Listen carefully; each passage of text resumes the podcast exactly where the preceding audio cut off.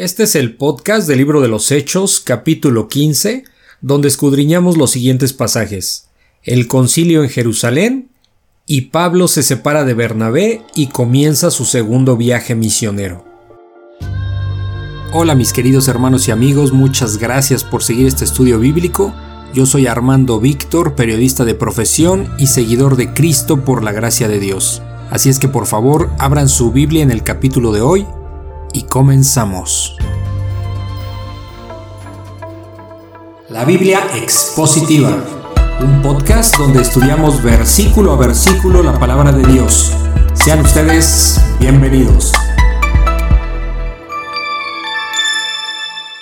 Ok, bueno, pues el día de hoy vamos a estudiar Hechos capítulo 15.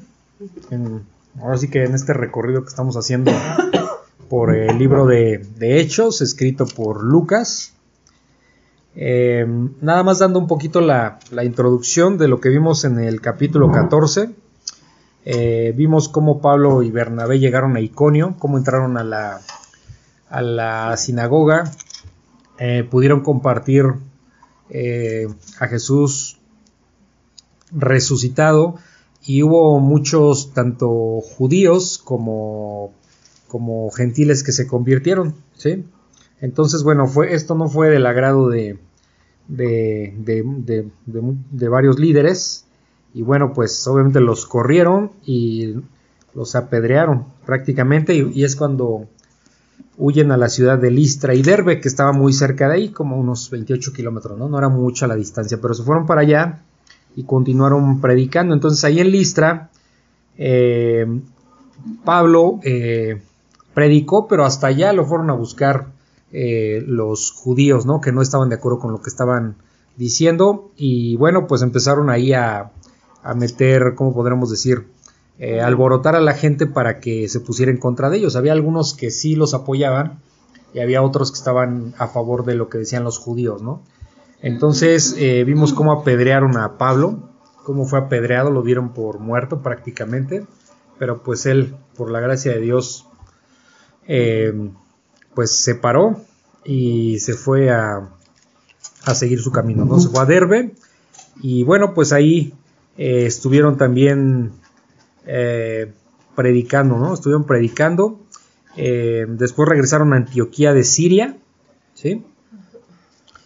Regresaron y bueno, pues compartieron con, con, algunos otros creyentes, ¿no? Las maravillas que Dios había hecho con ellos, tanto de predicar el, el Evangelio. Si se fijaron ahí, eh, lo vimos en su momento. Eh, Pablo no andaba diciendo que lo habían apedreado, sino más bien las maravillas a las que se refiere es eh, lo que Dios hizo en la vida de, quien sí recibió la palabra de Dios y se convirtieron, ¿no?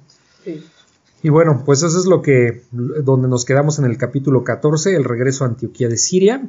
Y este, y bueno, pues ahí se quedaron por mucho tiempo con los discípulos, ¿ok?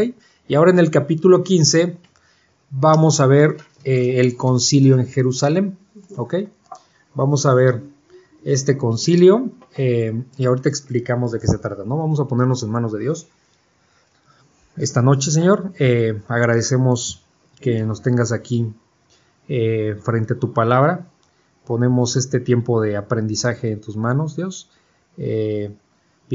pidiéndote que a través de tu Espíritu Santo eh, puedas trabajar con nosotros, que tu palabra llegue al fondo de nuestro corazón y que podamos ser eh, obedientes a ella, Señor. Todo lo que tú nos digas, que podamos ser obedientes para cada vez eh, crucificar más la carne, porque pues es lo que muchas veces nos gana Dios, pero pues sabemos que contigo estamos en el camino correcto.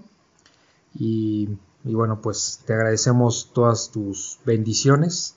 Te pedimos que pues nos des más fe, que que nos prosperes lo necesario para nuestras necesidades y sobre todo y en primer lugar pues que eh, trabajemos para tu obra Señor para hacer tesoros en el cielo. Y hoy también especialmente te pido por la vida de Emi que cumple años por la vida de Melissa que también cumple años. Gracias te damos por sus vidas.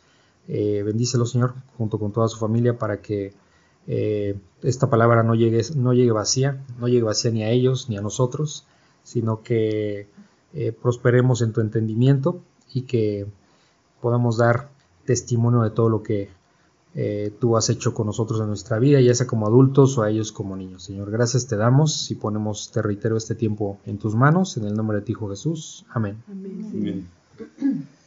Ok, bueno, a ver, vamos a leer entonces el concilio en Jerusalén y lo explicamos. Es un pasaje un poquito un poquito largo, prácticamente es la mayoría del capítulo 15, pero bueno. Pongan mucha atención para que comenten qué es lo que entendieron y después vamos desmenuzando versículo por versículo. Dice, Hechos capítulo 15, el concilio en Jerusalén. Entonces algunos que venían de Judea enseñaban a los hermanos, si no os circuncidáis conforme al rito de Moisés, no podéis ser salvos. Como Pedro y Bernabé perdón, como Pablo, perdón, como Pablo y Bernabé tuviesen una discusión y contienda no pequeña con ellos, se dispuso que subiesen Pablo y Bernabé a Jerusalén y algunos otros de ellos, a los apóstoles y a los ancianos para tratar esta cuestión. Ellos pues, habiendo sido encaminados por la iglesia, pasaron por Fenicia y Samaria, eh, contando la conversión de los gentiles y causaban gran gozo a todos los hermanos. Y llegados a Jerusalén fueron recibidos por la iglesia y los apóstoles y los ancianos y refirieron todas las cosas que Dios había hecho con ellos. Pero algunos de la secta de los fariseos que habían creído se levantaron diciendo es necesario circuncidarlos y mandarles que guarden la ley de Moisés. Y se reunieron los apóstoles y los ancianos para conocer de este asunto, y después de mucha discusión, Pedro se levantó y les dijo, Pedro, sí, Pedro. Se levantó y les dijo, varones hermanos, vosotros sabéis cómo ya hace algún tiempo que Dios escogió eh, que los gentiles oyesen por mi boca la palabra del Evangelio y creyesen. Y Dios que conoce los corazones les dio testimonio, dándoles el Espíritu Santo, lo mismo que a nosotros. Y ninguna diferencia hizo entre nosotros y ellos, purificando por la fe sus corazones. Ahora pues, ¿por qué tentáis a Dios poniendo sobre la cerviz de los discípulos un yugo que ni vuestros padres ni nosotros hemos podido llevar? Antes creemos que por la gracia del Señor Jesús seremos salvos de igual modo que ellos.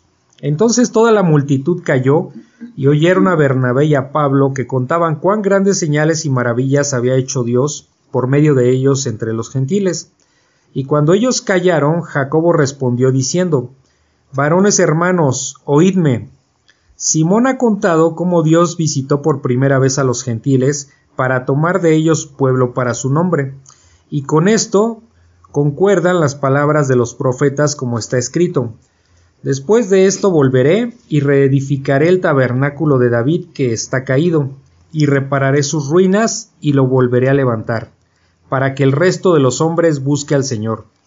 Y todos los gentiles sobre los cuales es invocado mi nombre, dice el Señor, que hace conocer todo esto desde tiempos antiguos. Por lo cual yo juzgo que no se inquiete a los gentiles que se convierten a Dios, sino que se les escriba que se aparten de las contaminaciones de los ídolos, de fornicación, de ahogado y de sangre, porque Moisés desde tiempos antiguos tiene en cada ciudad quien lo predique en las sinagogas, donde es leído cada día de reposo. Entonces pareció bien a los apóstoles y a los ancianos con toda la iglesia elegir de entre ellos varones y enviarlos a Antioquía con Pablo y Bernabé, a Judas, que tenía por sobrenombre Barsabás, y a Silas, varones principales entre los hermanos, y escribir por conducto de ellos los apóstoles y los ancianos y los hermanos a los hermanos de entre los gentiles que, que están en Antioquía, en Siria y en Cilicia, salud. Por cuanto hemos oído algunos que han salido de nosotros, a los cuales no dimos orden, os han inquietado con palabras perturbando vuestras almas, mandando circuncidaros y guardad la ley. Nos ha parecido bien, habiendo llegado a un acuerdo, elegir varones y enviarlos a vosotros con nuestros amados Bernabé y Pablo, hombres que han expuesto su vida por el nombre de nuestro Señor Jesucristo. Así que enviamos a Judas y a Silas, los cuales también de palabra os harán saber lo mismo. Porque ha parecido bien al Espíritu Santo y a nosotros no imponernos ninguna carga más que estas cosas necesarias, que os abstengáis de lo sacrificado a ídolos, de sangre, de ahogado y de fornicación, de las, de las cuales cosas, si os guardareis, bien haréis, pasadlo bien. Así pues, los que fueron enviados descendieron a Antioquía, y reuniendo a la congregación eh, entregaron la carta, habiendo leído la cual, se regocijaron por la consolación. Y Judas y Silas, como ellos también eran profetas, consolaron y confirmaron a los hermanos con abundancia de palabras, y pasando algún tiempo allí fueron despedidos en paz por los hermanos para volver a aquellos que los habían enviado. Mas a Silas le pareció bien el quedarse allí, y Pablo y Bernabé continuaron en Antioquía enseñando la palabra del Señor y anunciando el Evangelio con otros muchos. Un poquito largo el texto. ¿Alguien tiene idea qué es lo que está sucediendo aquí? Pues que se están discutiendo sobre leyes humanas, sobre imposiciones, imposiciones ¿no? Y ok pero realmente regresamos a la parte de es la palabra de Dios y el Espíritu Santo y, nada más. Ok, bueno, primero vamos a entender qué es un concilio, ¿ok? A lo largo de la historia cristiana ha habido varios concilios, pero bueno, aquí nos vamos a centrar solamente en este, el concilio en Jerusalén. Un concilio es una reunión, en este caso, eh, de líderes o autoridades de la iglesia para decidir sobre, sobre, sobre algún asunto eh, sobre algún asunto eh, relacionado con el con el con el dogma o la disciplina, es decir, asuntos hacia los cuales toda la iglesia tiene que caminar, ¿sí? Entonces, asuntos importantes, asuntos que definen los temas eh, eh, que se deben seguir, ¿me explico? Para que todos los demás creyentes estén en la misma sintonía, ¿me explico? Como son como acuerdos, ¿no? Pero es una reunión de líderes, ¿ok? Y se llevan acuerdos. Ok, entonces ese es un concilio. Y aquí ya está hablando del concilio en Jerusalén, ¿ok? Eh, dice, entonces, eh, dice el capítulo 15, empieza diciendo, entonces algunos, estos algunos eran falsos maestros. Y ahorita lo vamos a notar por qué, ¿sí? Que enseñaban que la salvación. No, no está bien. Enseñaban que la salvación era por obras. ¿Ok? Entonces tenemos, si se dan cuenta, no es muy diferente a lo que está pasando en nuestros días. Que prácticamente la mayoría de las religiones basan sus creencias en que, en que los hombres pueden ser salvos por obras. ¿sí? Entonces, bueno, no me voy a adelantar porque aquí el texto nos va a ir revelando toda la información. Dice, otra vez, dice, entonces algunos que venían de Judea, ¿ok? Eh, ahora, algunos que venían de Judea, ¿ok? Enseñaban a los hermanos ¿Qué es lo que les enseñaban? ¿Sí? ¿Qué enseñaban a los nuevos creyentes? Aquí a cuáles hermanos se refiere? Eh, a los hermanos en Cristo, ¿ok? A los nuevos creyentes. A los gentiles. ¿Cómo? A los gentiles. ¿Cómo gentiles? No, hermanos, a los hermanos en Cristo. Puede ser gentil o puede ser eh, judíos. Les expliqué en la introducción que, y eso ya lo vimos en el capítulo 14, que es con la predicación de Pablo y Bernabé se convirtieron judíos y gentiles. Entonces aquí está hablando de hermanos creyentes, ¿ok? Sí. Entonces dice, entonces algunos que venían de Judea enseñaban a los hermanos, ¿qué les enseñaban? Aquí viene, si no se circuncidan conforme al rito de Moisés, no, poder, no podrán ser salvos, ¿ok? Esto era una herejía, tal cual. ¿Quién se acuerda que es una herejía? Este, una mentira. Una, herejía es una mentira que se, que se presenta como que viene de parte de Dios. Es una mentira, ¿ok? Entonces aquí Dios nunca mandó a que se circuncidaran para ser salvos, ¿ok? La circuncisión, ¿se acuerdan que les dije? Está en el Antiguo Testamento, fue para el pueblo judío, para poder, este, era parte del pacto que Dios tenía con el pueblo judío, Sí, ¿ok? Al principio. al inicio, Sí, sí, pa- sí. para, vamos a decir, para identificar a su pueblo. Tiene muchas, mucha información ahí, pero nada más me quedo ahí, ¿ok? Entonces, pero ya cuando el Señor Jesucristo viene, no pide que todo el mundo se tiene que circuncidar para poder ser salvo. No. Eso ya es una herejía, ¿ok? Este, o sea que antes de, de Jesucristo. ah, de Jesucristo sí se tenían que circuncidar. Sí, los Sí, judíos, Los judíos. como pueblo de Dios, ¿ok? No los gentiles, los Y, por judíos. ejemplo, los Prosélitos, ah, exacto, muy bien.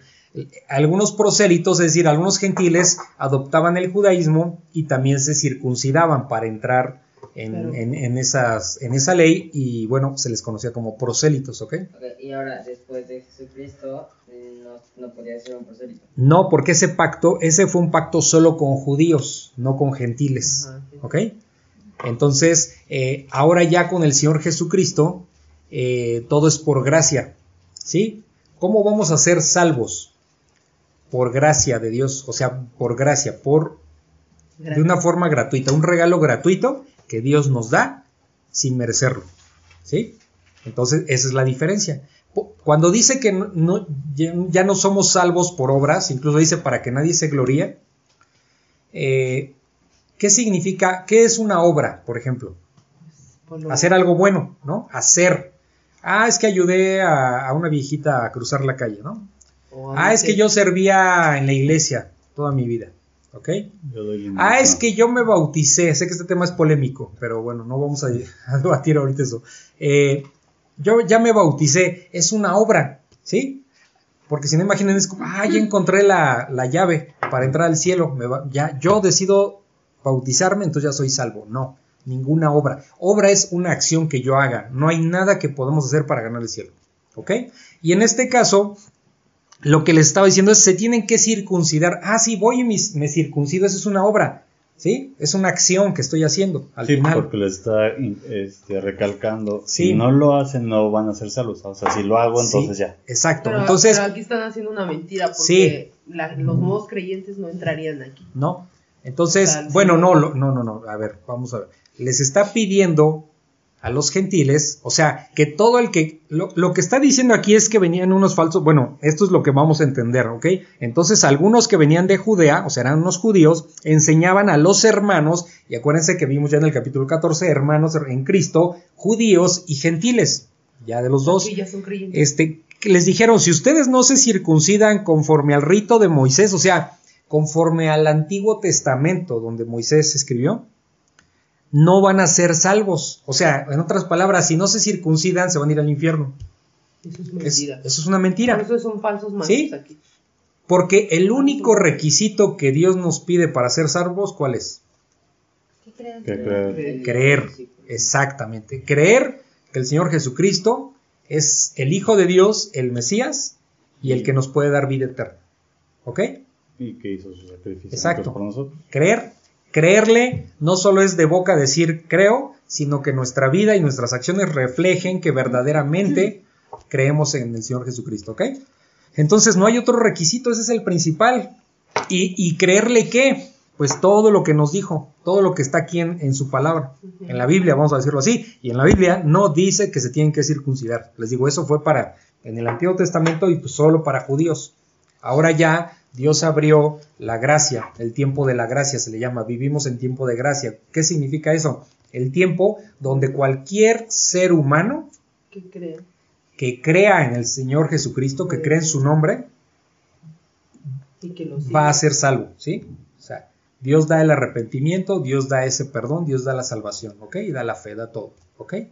Entonces, eso es lo que está, e- eso es, eso es lo que realmente es correcto. Entonces aquí estaban dando una herejía, porque estaban diciendo, se tienen que circuncidar, o sea, aunque seas gentil, tú te tienes que circuncidar. Ah, eres judío, de todos modos te tienes que circuncidar. Y eso no venía.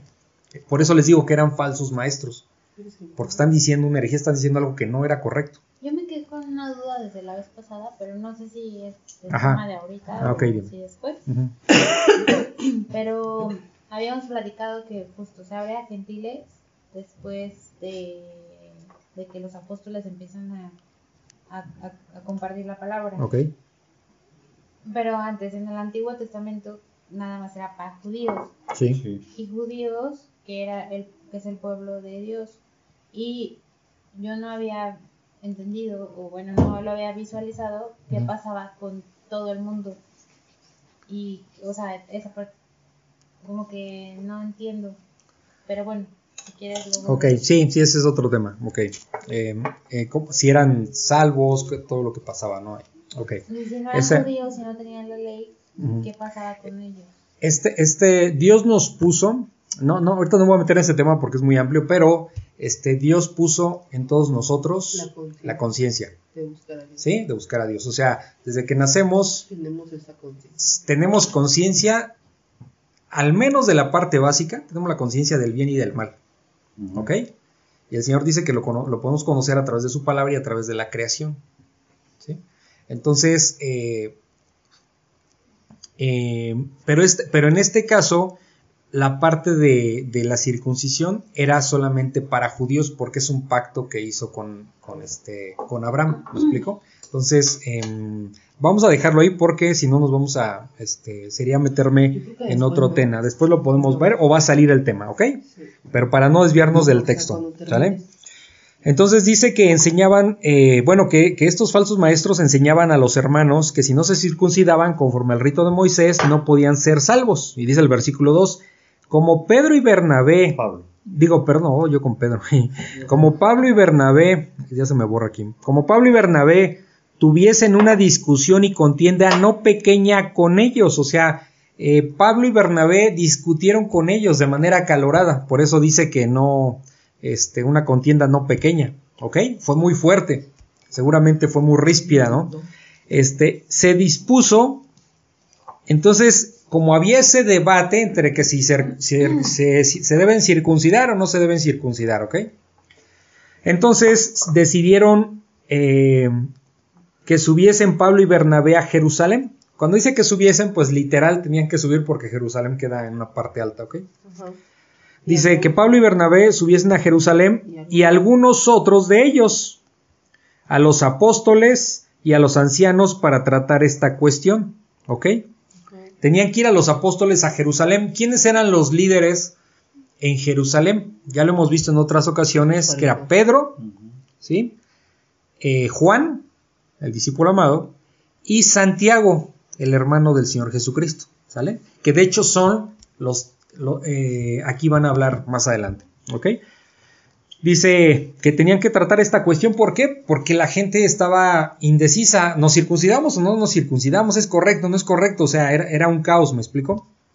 Entonces dice el versículo 3, ellos pues, habiendo sido encaminados, o sea, Pablo y Bernabé, habiendo sido encaminados por la iglesia, pasaron por Fenicia y Samaria, contando la conversión.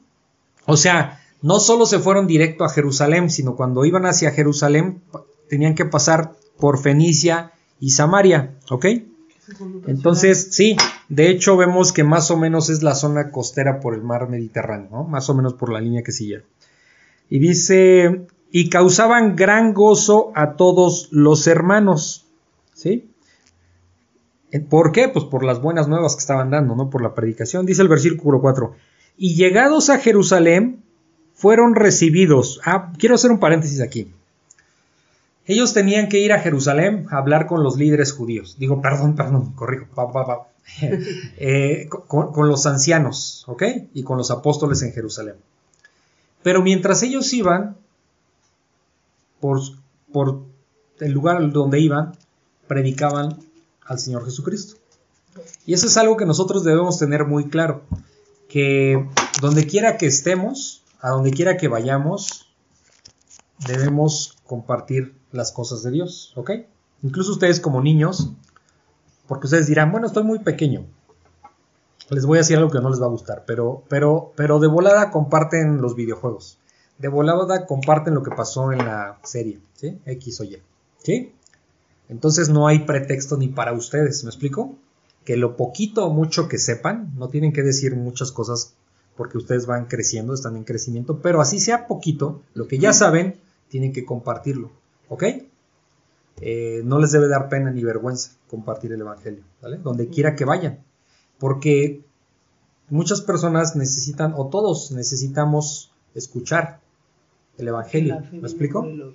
Entonces, eh, si realmente queremos a un amigo que, no sé, de la escuela, que hace tiempo no veía, este, que porque ya me cambié de escuela, el otro, pues poco o mucho poder compartir el Evangelio, ¿ok? Esa es la enseñanza que tenemos aquí. Entonces, eh, Pablo y Bernabé, pues conforme iban hacia Jerusalén, pues estaban compartiendo el Evangelio. Después dice aquí el versículo 4, y llegados a Jerusalén, fueron recibidos por la iglesia. ¿Quién es la iglesia? Los, creyentes. ¿se acuerdan? La iglesia no es ningún edificio, no es ningún templo, no es nada de eso. La iglesia es todo ser humano creyente en el Señor Jesucristo, ¿ok? Todo verdadero creyente, ¿ok? Eh, cuando dice el Señor que va a venir por su iglesia, no va a venir por estructuras creadas por hombre, va a venir por todos sus hijos, ¿sí me explico? Por los verdaderos creyentes, ¿ok? Entonces dice que fueron recibidos por la iglesia y los apóstoles y los ancianos, o sea, los, vamos a decir, los que estaban al a cargo pues de la, de la iglesia, lo que se le conocía como la iglesia primitiva, o sea, la primera iglesia del Señor Jesucristo, ¿sí? Dice, eh, bueno, los recibieron los, la iglesia, los apóstoles y los ancianos y refirieron todas las cosas que Dios había hecho con ellos, ¿ok? Les platicaron qué había sucedido, ¿no? Toda la predicación que vimos en el en Iconio, en Listra, en Derbe, este, y bueno, pues todo eso platicaron. Dice el versículo 5. Pero algunos de la secta de los fariseos, ¿ok? Eh, sí, es una secta igual que la de los saduceos, ya lo vimos. Este, bueno, esta secta de los fariseos eh, dice, pero algunos de la secta de los fariseos que habían creído, que habían creído, O sea, que se convirtieron. ¿no? creyentes. que se convirtieron, Y eran fariseos. o en teoría se convirtieron, Vamos a ver, que habían creído, se levantaron diciendo, "Eh, es necesario circuncidarlos y mandarles que guarden la ley de Moisés, ¿ok? Entonces, ¿qué está diciendo aquí? ¿De dónde sacaron eso? Un verdadero creyente, un verdadero creyente no se va a andar inventando cosas nuevas que Dios dijo, ¿ok? Porque eso es herejía, eso es ser un falso maestro. Y aquí ellos dice que habían creído, pero se levantaron y decían que era necesario circuncidarlos a quienes, a los nuevos creyentes, ya sea judío o gentil, parejo. O sea que no solo bastaba la gra- no solo era, no les bastaba solo la gracia de Dios, sino que había que hacer todo su ritual como ellos lo hacían desde el Antiguo Testamento. Pero eso es algo que sucede ahorita también. ¿Cómo? Sea, esa parte del engaño. ¿Cómo? O sea, con otras, este, no sé decirlo, religiones que te, que, sí, según esto llevan la predicación, el, el evangelio. Ah, falsas pero, doctrinas. ajá, pero nos están ah. engañando en cosas. Ok, bueno, sí. eh, acuérdense que una cosa es lo que Dios dice en su palabra, que es lo que estamos aquí leyendo, y otra cosa muy diferente, lo que las religiones Enseña. enseñan o imponen, ¿ok? Sí, por eso hay que... ¿Sí? Entonces, este... Entonces, bueno, aquí le- les estaban diciendo, es necesario circuncidarlos y mandarles que guarden la ley de Moisés. O sea, estaban revolviendo la gracia de Dios co- con, con- con el Antiguo Testamento, con la ley. ¿Ok? Y en la ley, acuérdense, la ley, nadie, nadie es salvo por medio de la ley, porque No. nadie pod- podía cumplirla, ningún ser humano, solo el Señor Jesucristo la cumplió. ¿Sí? Entonces, eh, prácticamente decir que se cumpliera la ley, pues era hasta una tontería porque, Nadie porque nadie puede cumplirla. La ley nos condena, ¿sí? Entonces acuérdense, acuérdense que, eh, que alguien dirá, entonces, ¿por qué Dios puso la ley si la ley nos condena al infierno? Bueno, porque la ley nos revela El pecado. el pecado que existe en nosotros como seres humanos. En la ley dice no robar, no matar y muchos mandamientos más. Si no hubiera dicho ahí, no habría forma de saber que eso es malo, ¿sí? Entonces, tanto Dios moral. lo puso en la ley, es una ley moral exactamente, ley moral, a a la cual se sujetan incluso los no creyentes. Exacto. Es una ley moral, este, y también Dios puso eso en nuestro corazón, ¿ok? En nuestra mente, en nuestro corazón, de las cosas buenas y las cosas malas. Entonces, no se podía cumplir, entonces querían mandar a los nuevos creyentes a que no solo era por fe, sino que entonces por gracia, sino que pues entonces había que irse a cumplir la ley. Pues no, no, era, for- no era posible. Melissa, ibas a decir algo, perdón. Sí, entonces todas las personas que murieron antes de, del Señor Jesús habían dormido, o sea, estaban dormidos, ¿sí? Sí. Por eso la ley... Bueno, no todos. Depende si, si eran eh, verdaderos creyentes. Porque acuérdense que antes hablaba Dios a través de quién? Los profetas. De los profetas. Entonces Dios sí hablaba. ¿Sí me explicó? Ajá, pero Dios por ejemplo, si todos antes de la muerte del Señor Jesús, Ajá, si todos morían, ajá. bueno, todos los que murieron Sí. no iban a juicio directo. No, O sea, ajá, no iban al, no iban al cielo. Iban al Seol. ¿no? Exactamente. O sea, ahí No, iban al cielo, ¿por qué? Exacto, vamos a explicar. Al seno de Abraham. Exactamente. Ah, Al. Seol, el seno de Abraham. ¿Por qué? Porque nadie puede, lo hemos visto, nadie puede llegar al Padre si no es a través del Señor Jesucristo. Entonces, los que murieron antes de Cristo, ninguno podía ir al cielo. ¿Por qué? Porque todavía no llegaba el Mesías. Pero hemos visto que, que a los verdaderos creyentes, como fue el ejemplo cuando vimos el pasaje de Lázaro y el, el, el rico, este, cómo Lázaro fue llevado al seno de Abraham, ¿ok? O al Hades, ¿no? ¿Sí? O al Seol, acuérdense, este, eh, en griego o en hebreo, ¿mande? Es lo mismo. Es lo mismo, es lo mismo, nada más es en griego y en, en hebreo. Eh, Hades o Seol. Y ahí se mantenían separados los verdaderos creyentes que obedecieron a la ley de Dios y los que no creyeron, ¿ok?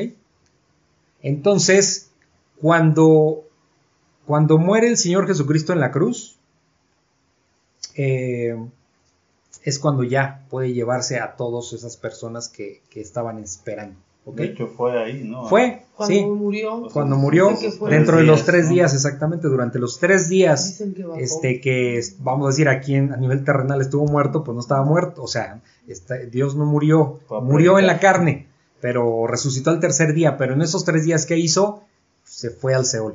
¿sí? No- la Biblia no dice exactamente qué hizo. Lo que nos podemos imaginar es que anunció, anunció que tiene autoridad sobre la muerte, ¿sí? Anunció su victoria en la cruz. Y dice también que se llevó cautiva la cautividad, o sea, a todos ellos, todos los, los, los, vamos a decirlo así, los creyentes del Antiguo Testamento. ¿Me explico? Porque ahora sí ya podían entrar al cielo porque ya estaba de por medio Jesucristo. ¿Por qué estaba de por medio Jesucristo? Porque antes no se podía. Porque acuérdense que, no es, que, que Dios Padre no habita donde hay pecado. ¿Sí? Y el único que nos puede limpiar de pecado es la sangre del Señor Jesucristo. Su muerte. ¿Sí? Oye, y, y, y, eh, si eran creyentes, Ajá. ¿en qué creían si no eran el Señor Jesús? En Dios, Eh, Jehová. en Jehová. Ah. Porque acuérdate que estaba la ley. Sí, ¿no? O sea, por ejemplo, desde el Antiguo Testamento, perdón, Arturo, en el Antiguo Testamento ya estaba la ley, no matar, este, no mentir, no muchas. De hecho, los judíos que no creen en Jesús, perdón, pues ellos creen en Jehová. O sea, ellos creen en Jehová. Sí, O sea, no, no creen en el Mesías, pero sí creen en Dios, de hecho. sí, Pero además los profetas hablaban precisamente de la venida de Jesús y ellos creían también en eso. De hecho, Sí. creyendo porque unos que siguen esperando. Sí. Hay judíos que siguen ya, esperando. pues también, igualmente los que estaban, eh, digamos, en el infierno del Seol, ellos ya se fueron directamente. Sí, exacto. Sí. Ahí, entonces, eh, bueno, aquí seguimos en el. eh, ok, versículo 6.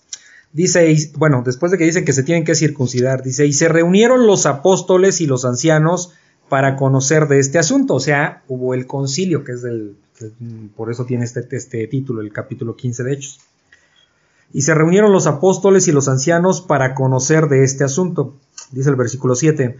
Y después de mucha discusión, o sea, aún estando los líderes ahí, pues había discusión entre si se circuncidaban o no se circuncidaban. Dice, Pedro se levantó, Pedro se levantó y les dijo, eh, ¿por qué se levantó? Recordemos que, que esto sucedió también cuando el Señor Jesucristo eh, hablaba en la sinagoga, se levantaba. ¿Por qué? Pues porque normalmente escuchaban sentados, ¿ok? Entonces se levantó Pedro, tomó la palabra, vamos a decirlo así, y les dijo, eh, eh, todo esto que va a decir Pedro, ¿sí? Tiene que ver con la, toda la explicación que va a dar es de que no se necesita ser circuncidados para, para ser salvos, sino va a defender la gracia y la obra del Señor Jesucristo. ¿Ok? Vamos a leer, vamos a ver qué dice Pedro. Pedro se levantó y les dijo, varones hermanos, se está dirigiendo a creyentes, verdaderos creyentes. Ustedes saben, como yo hace algún tiempo, que Dios escogió que los gentiles oyesen por mi boca, ¿sí? ¿Se acuerdan cuando predicó a quién? Los gentiles. ¿Sí? ¿Cuándo llegó la salvación a los gentiles, vamos a decirlo así? ¿Cuándo cae el Espíritu 10, ¿no? Santo? Lo vimos. Con, Cornelio, ¿se acuerdan? Ok. En Hechos 10. Ok, dice que, bueno, que Dios escogió a los gentiles que oyesen por mi boca la palabra del Evangelio, ¿ok? Y creyesen, dice el versículo 8, y Dios que conoce los corazones, les dio testimonio dándoles el Espíritu Santo, ¿ok? Es decir, el que, el que ahí en la casa de Cornelio, como gentiles, hubieran recibido el Espíritu Santo, era un testimonio inequívoco, o sea, sin dudar, que, que, que Dios los, los, había llamado. ¿Me explico? Y de ahí, pues, muchos gentiles más recibieron el Espíritu Ok, Santo. Tengo. Ajá. Murió el Señor Jesucristo hasta que lo que pasó con Cornelio, Ujú. de que tuvieron las visiones, ah, en ese lapso de tiempo, los que morían como creyentes, también ellos sí se iban al cielo directamente, pero tenían que creer en Jesucristo o en Dios. Después del Señor Jesucristo, sí, este, pues era creer en, en- en Dios. Ahora, recordemos que esta etapa de hechos es una transición, ¿sí? Es un poquito compleja, por lo mismo, entre lo que era la ley y lo que ahora era la gracia con el Señor Jesucristo, ¿ok? Entonces es una transición, se está ajustando los términos en los que, o la predicación de los apóstoles, se está puliendo, vamos a decirlo así. ¿Por qué? Porque puliendo entre los seres humanos, porque la palabra de Dios es perfecta, lo que pasa es que pues había mucha confusión, ¿sí? Entonces, en lo que te va, es como, digo, voy a hacer un ejemplo muy bobo, pero te cambias de casa a otro lugar, a otro país, por ejemplo, y te tienes que ir ajustando, ¿no? O sea, agarrar un ritmo, saber dónde está esto, el otro, o sea, hay un tiempo de ajuste, ¿ok? No es que llegas y ya conoces todo perfecto, ya sabes por dónde irte, este, ya conoces dónde comprar, dónde estudiar, no, o sea, es un tiempo de ajuste. Entonces, de alguna, de alguna forma, esta parte de hechos es eso, la, la iglesia se va, este, eh, estructurando, me explico, con, con- con los mandamientos de Dios, ¿sale? Sí, pero a lo que me refiero es, por ejemplo, después de la crucifixión del Señor Jesucristo, este, ya cae el Espíritu Santo sobre los judíos, ¿no? Ok, sí. Sí, Ujú. Ok, ah, entonces ahí, por ejemplo, los gentiles mm, todavía no podían este, tener, no tenían el Espíritu Santo todavía ellos. No, ah, ok, ya te entendí. Ok, no, pero hay que recordar algo. Eh, lo que el Señor ve es el corazón de las personas, ¿sí? No es que tengas que cumplir un requisito. Ah, me tengo que bautizar, ¿sí? Ah, tiene que llegar a mí el Espíritu Santo, ¿sí? Porque, pues, por ejemplo, eh, estamos hablando de ese periodo, no es que ahora no, ¿sí? No, no quiero que se confunda esto, o sea, obviamente un verdadero creyente va a tener el Espíritu Santo, ¿ok? Pero pues ahí fueron uno- un tiempo muy cortito entre que el Señor Jesucristo murió y entre que los gentiles recibieron el Espíritu Santo, ¿ok? Entonces, en ese pequeño periodo, yo, ac- eh, pues seguramente hubo que a lo mejor un creyente que murió y todavía no recibía el Espíritu Santo, pues lo que podemos entender es que Dios ve el corazón y, y estamos sujetos a un Dios perfecto y justo, ¿ok? Entonces, eh, no, no va a decir, ah, es que cuando tú moriste, eh, todavía no mandaba el Espíritu Santo. No, pues no, ya te perdiste. No va a decir eso, ¿verdad? O sea, no. O sea, Él es misericordioso y es justo, ¿ok? Entonces, en su plan, pues sí puede, tiene a, a- a los que Él, y acuérdense también que dice que ya, que ya estamos predestinados, ¿ok? Entonces Él ya tiene su plan. ¿Sí? ¿Sí me explicó? Sí. Entonces, no, pero lo único que se tiene que quedar es, no, no se trata aquí como de una lista de lo que yo debo ser para ser salvo. Palomita, palomita, tache, palomita. No, porque por ejemplo, el, que- el ejemplo que siempre sacamos y que es muy- porque es muy claro, Es el eh, de, es el de, lo- ladrón. de los este de los delincuentes que estaban, o los ladrones Ah, que estaban, eh, que fueron crucificados junto con el Señor Jesucristo, ¿no? Por ejemplo, pues ellos no se bautizaron, no asistieron a ninguna iglesia, no se juntaron con los hermanos, no nada. Bueno, y solo uno, uno solo, que fue el que se arrepintió en la cruz, se fue salvo. Por ¿Me explico? en, los últimos, en, los en los últimos minutos de su vida. Pero el Señor no va a decir, ay, no, espérate, pues ni te congregabas. Ah, no, pues este, ni siquiera hiciste buenas obras, no hiciste tesoros en el cielo, ¿no? No, no va a decir eso. Lo, por eso les digo, lo que Dios ve es el corazón. Y vio un corazón arrepentido en uno de ellos. Y este, ¿qué le dijo? De cierto te digo que, que hoy estarás en el reino con mi padre. Entonces, eh, corazón. sí, el otro no se arrepintió. ¿Sí, se- sí me explicó? Sí. Por eso se llama gracia. Es un regalo de Dios. Y por eso no estamos bajo obras. Ajá, sí, sí, sí. ¿Sí se dan cuenta? Es un regalo de Dios y Él se lo da a quien Él quiere. No se lo da al que cumpla este, todos los requisitos para ser salvo. ¿Sí me explicó? O sea, obviamente hay que creerle. ¿Sí me, sí me- sí me estoy explicando? Sí. Por eso se llama gracia, porque Él se lo da a quien Él quiere. ¿Ok? No hay que cumplir requisitos como tal. ¿Ok? Co- co- No hay que... eh, no es por obras. ¿Sí se dan cuenta? Al final ir y servir a la iglesia, pues es una obra. Eh, ir y eh, predicar el Evangelio, pues estoy haciendo algo, es una obra. No, no me voy a salvar por predicar el Evangelio, porque a lo mejor puedo predicar el Evangelio y ser un desastre en mi vida. ¿Sí me explico? ¿Sí me estoy explicando? Sí. Entonces no es por lo que haga. T- Todo lo que hacemos es consecuencia de conocer a Dios y obedecerlo. Ah, ¿por qué voy y predico? Porque, por- porque quiero ser obediente a Dios, ¿me explico? No para ganarme el cielo. ¿Sí? ¿Sí se entiende? Ok. Entonces, por eso es que en esto que tú me dices, sí, nunca se me ocurrió pensarlo, pero hay una parte donde, donde todavía no llegaba el Espíritu Santo a los gentiles y el Señor Jesucristo había muerto. Entonces, en la cruz, obviamente, después resucitó, ¿no? Y ascendió a la derecha del Padre. Entonces, este, pues pudo haber creyentes, pero no es problema para Dios, ¿me explico? ¿Ok? Porque no es por obras, es un regalo. Dice el versículo 6, y se reunieron los apóstoles y los ancianos para conocer de este asunto, de que si se circuncidaban o no. Dice, y después de mucha discusión, Pedro se levantó y les dijo, varones hermanos, ustedes saben cómo ya hace algún tiempo que Dios escogió al, eh, que los gentiles oyesen por mi boca la palabra del Evangelio y creyesen. Si se fijan que aquí dice que oyeran y que creyeran. ¿Sí se fijan cómo es el proceso? No, Alguien no puede ser creyente si no escucha la palabra de Dios, si no le predicamos el Evangelio. Dice el versículo 8, y Dios que conoce los corazones les dio testimonio dándoles el Espíritu Santo, lo mismo que a nosotros. Entonces el Espíritu Santo ya era para gentiles y para judíos, ¿ok? Dice el versículo 9, y ninguna diferencia hizo entre nosotros y ellos. ¿Por qué? ¿Qué dice el Señor? Que no no hay, no hay acepción, que para Dios no hay acepción de persona, no hay diferencia para persona, no hay judío, no hay gentil, no hay gordo, flaco, este, asiático, este, No. africano, no hay nada, hombre, mujer, nada. ¿Ok? Para Dios todos son iguales, como seres humanos somos iguales. Y ninguna diferencia hizo entre nosotros y ellos, purifica, purificando por la fe sus corazones. ¿Ok? La fe. ¿Cómo, puri- ¿Cómo se purifican nuestros corazones? Pues que, pues. Por la fe, Por la creyendo fe. en la palabra de Dios. ¿Sí? Esa es la forma en que purificamos los se- Dios purifica nuestros corazones. Dice el versículo 10. Ahora pues, ¿por qué tentáis a Dios poniendo sobre la cerviz de los discípulos un yugo que ni nuestros padres ni nosotros hemos podido llevar? Esta pregunta que hace Pedro es una pregunta muy retadora. Porque les está diciendo, ¿por qué tientan a Dios? ¿Qué es tentar a Dios? O sea, querer hacer algo diferente a lo que Dios ha establecido. Ajá.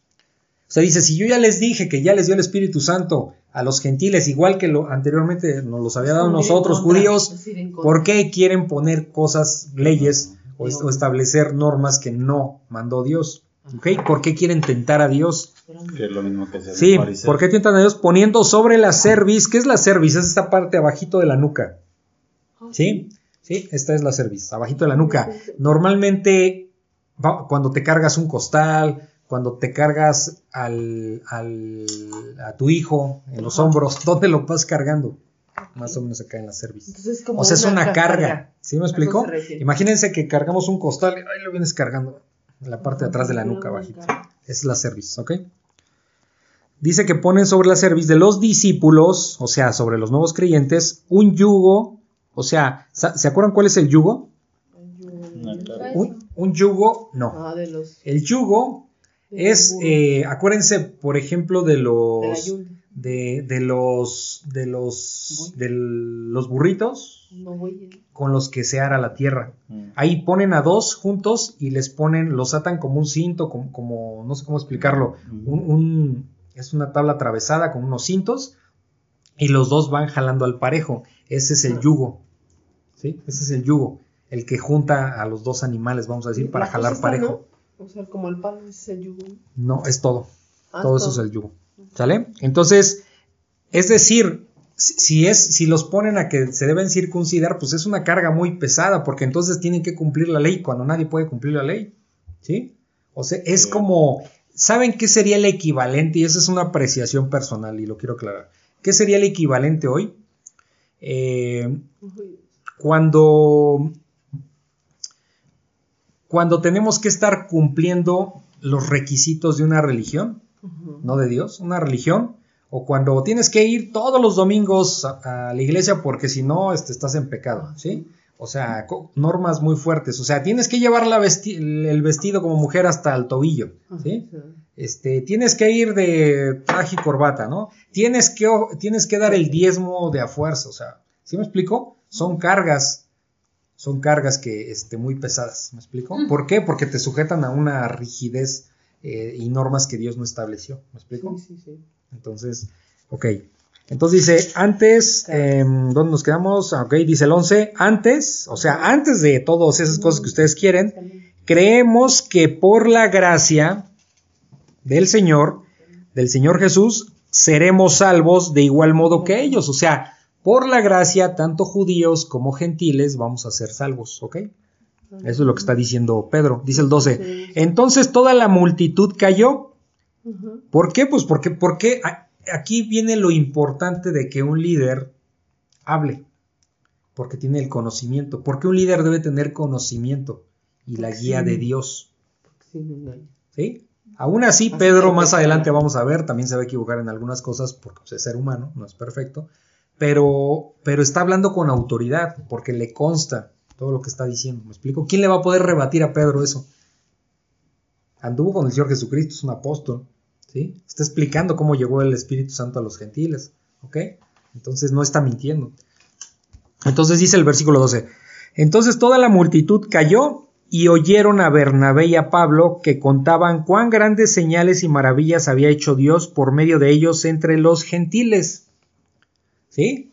Otra vez, o sea, el problema son los gentiles, pues aquí en ningún momento va a decir Pablo y Bernabé, en ningún momento hace falta la circuncisión, porque las maravillas Dios las está haciendo. Hemos predicado el Evangelio a los gentiles, como en Iconio, que, que se convirtieron tanto judíos como gentiles a la predicación de Pablo. Eh, y es lo que están explicando, ¿no? Entonces, ah, en ningún momento hace falta este, circuncidarse, ¿no? ¿De dónde sacan eso? Obviamente, ¿por qué estaba esto? Por los falsos maestros, ¿ok? Que estaban metiendo todas estas herejías a la iglesia. Y por eso es el aprendizaje hoy día es tener cuidado con ideas que se meten a la iglesia y que no son de Dios, ¿no? Sí. Entonces, eh, a lo largo de la historia ha habido muchas, pero últimamente son- están muy claras hoy día que son cuestiones de psicología, eh, cuestiones de feminismo, cuestiones de hasta de ideología de género, o sea, y empezamos a ver barbaridades, ¿sí? Sí. barbaridades. Entonces, eh, todo eso tiene que ver y hay que tener cuidado, ¿no? O sea, no, no podernos... eh, ¿Y por qué sucede eso? Porque no recurrimos a la palabra de Dios. Nada más queremos por ir y sentarnos en una silla a escuchar una predica y no sabemos ni lo, si lo que nos están diciendo es verdad o es mentira, ¿ok? La palabra de Dios es la que nos va... Acuérdense que la palabra de Dios es como el, como el riñón, ¿no? Es el que filtra todo. Lo bueno, lo malo y, y Dios nos, nos va a dar ese El discernimiento. hígado. El hígado, perdón, perdón. perdón. Entonces dice, um, ok, eh, dice el versículo 13, y cuando ellos callaron, o sea, cuando Bernabé y Pablo callaron, porque también dieron pues testimonio, Jacobo, este Jacobo o Santiago, acuérdense, que es lo mismo, este hermano de Jesús, respondió diciendo, ¿por qué, por qué, por qué, por qué está hablando Pedro porque es era uno de los líderes de Jerusalén, ¿ok? Y aparte apóstol. ¿Por qué está hablando Jacobo? Porque también él no, es, él no era este apóstol, porque acuérdense que, que se convirtió después de la resurrección del Señor Jesucristo, pero pues era uno de los líderes en Jerusalén. Entonces dice Jacobo en este caso respondió diciendo, varones hermanos, óiganme, Simón, que obviamente es quién, Pedro. Pedro. Pedro. Simón ha contado cómo Dios visitó por primera vez a los gentiles en la casa de Cornelio, para tomar de ellos pueblo para su nombre. Y con esto concuerdan las palabras de los profetas. ¿Sí? Eh, e- esto de los profetas fue escrito por, ah, por Amós, este, el profeta Amós, esto está en el Antiguo Testamento, ¿sí? Sobre el reino, vamos a ver, dice, y con esto concuerdan las palabras de los profetas como está escrito está en el Antiguo. Testamento. Versículo 16, después de esto volveré y reedificaré el tabernáculo de David que está caído, y repararé sus ruinas y lo volveré a levantar para que el resto de los hombres busque al Señor, el resto de los hombres, ¿quiénes? Los gentiles, ¿ok?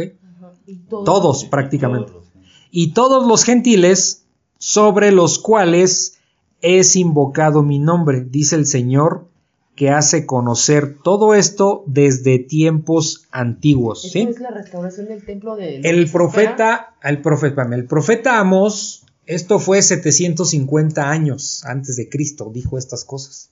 O sea, lo que está diciendo Santiago o Jacobo es esto ya estaba escrito, esto que está diciendo Pedro de cómo llegó ya el Espíritu Santo y la salvación a los gentiles no es algo nuevo, no es algo que nos llegó de repente. A ya. 750 años el profeta Amós ya había hablado que iba a suceder esto, por eso leyó este- esta parte de este pasaje. ¿Sí me explicó? Pero la pregunta es: eh, ¿esta parte de, de reedificar está hablando del nuevo.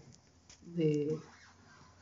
de cuando se vuelve al templo, lo, lo que todavía estamos esperando? Eh, bueno, aquí algunos teólogos, ah, mira, ahí me voy, a, me voy a declarar un poquito ignorante de, de este tema en específico porque eh, lo único que sé es que, que algunos teólogos eh, dicen que se refiere al reino milenario, ¿sí? que está por venir. ¿De qué? ¿ok? Reino milenario. Pero, Esta parte donde dice: Después de esto volveré y reedificaré el tabernáculo Lo de de David, David, que está caído, que está caído. y repararé Porque sus ruinas. Aquí, o sea, cuando, cuando murió el Señor Jesús al, al- en el año 70, ¿Cómo? se cayó el templo, ¿no? En el año Ujú. 70. O, pero ese templo no ha sido reedificado aún, que es el que estamos esperando. O sea, No. ¿no? ¿No es así? Este, sí, pero no, no, no se refiere a ese templo. No, porque, o sea, Dios no está en ningún templo. O sea, ahora el templo, ¿quién es? El Señor Jesucristo. Es nuestro templo, ¿me explico? Pero entonces, ¿a qué templo se refiere aquí? Al tabernáculo. ¿Cómo? Al tabernáculo. ¿Dónde es el tabernáculo donde habita Dios? En el reino milenario, este, ¿quién va a reinar? Jesucristo. Dios. ¿Ok?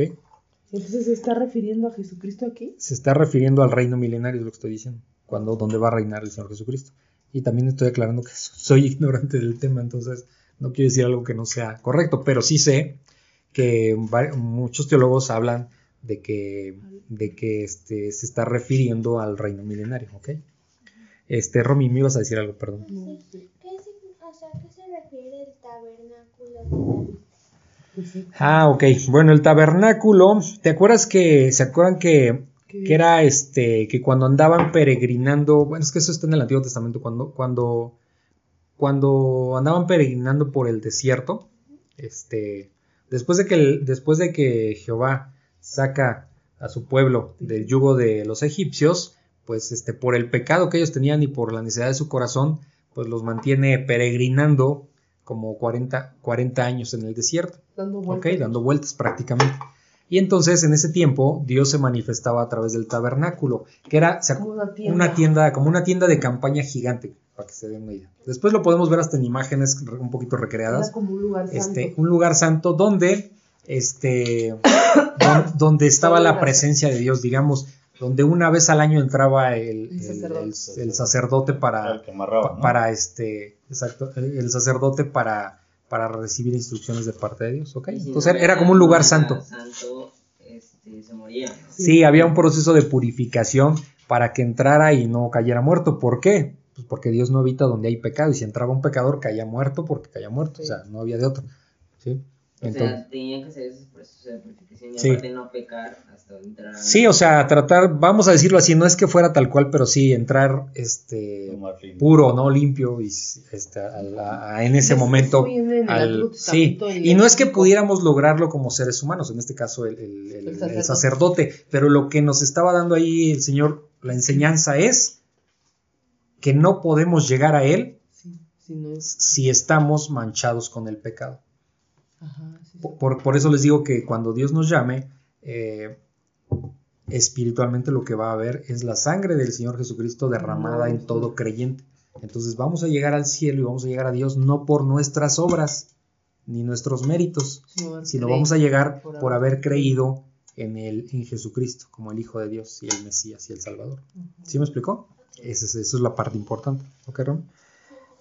Ok, entonces, eh, bueno, entonces esto Leo, ya estaba escrito y es lo que está diciendo eh, Jacobo. Dice el versículo 19, por lo cual yo juzgo, dice Jacobo, que no se inquiete. Aquí cuando dice yo juzgo, no es que él esté diciendo aquí se hace lo que mis pantalones quieren. No, no está diciendo eso. Él está juzgando basado en la palabra de Dios, ¿ok? En los hechos, en los hechos que, que- que Pablo, está, este, Pablo y Bernabé han contado, en cómo Pedro ha explicado de cómo llegó el Espíritu Santo a los gentiles, ¿sí? En cómo el profeta Amós 750 años antes de Cristo había Claro. eh, habló estas palabras, ¿sí me explicó? Basado en esos hechos, en la palabra de Dios, dice yo juzgo, pero no es, no es a su contentillo, ¿sí me explicó? Porque eso podría sonar como, ay, pues nada más porque él lo dice, no, ahí están los hechos, ahí está la información, ¿ok? Cuando nosotros tengamos que juzgar algo, tiene que ser basado en la- palabra de Dios, no en nuestro criterio personal. Cuando el Señor dice no juzguen, ¿sí? Para que no sean juzgados es no, no, no juzgar a partir de mi criterio, a partir de lo que yo creo y yo pienso, ¿sí?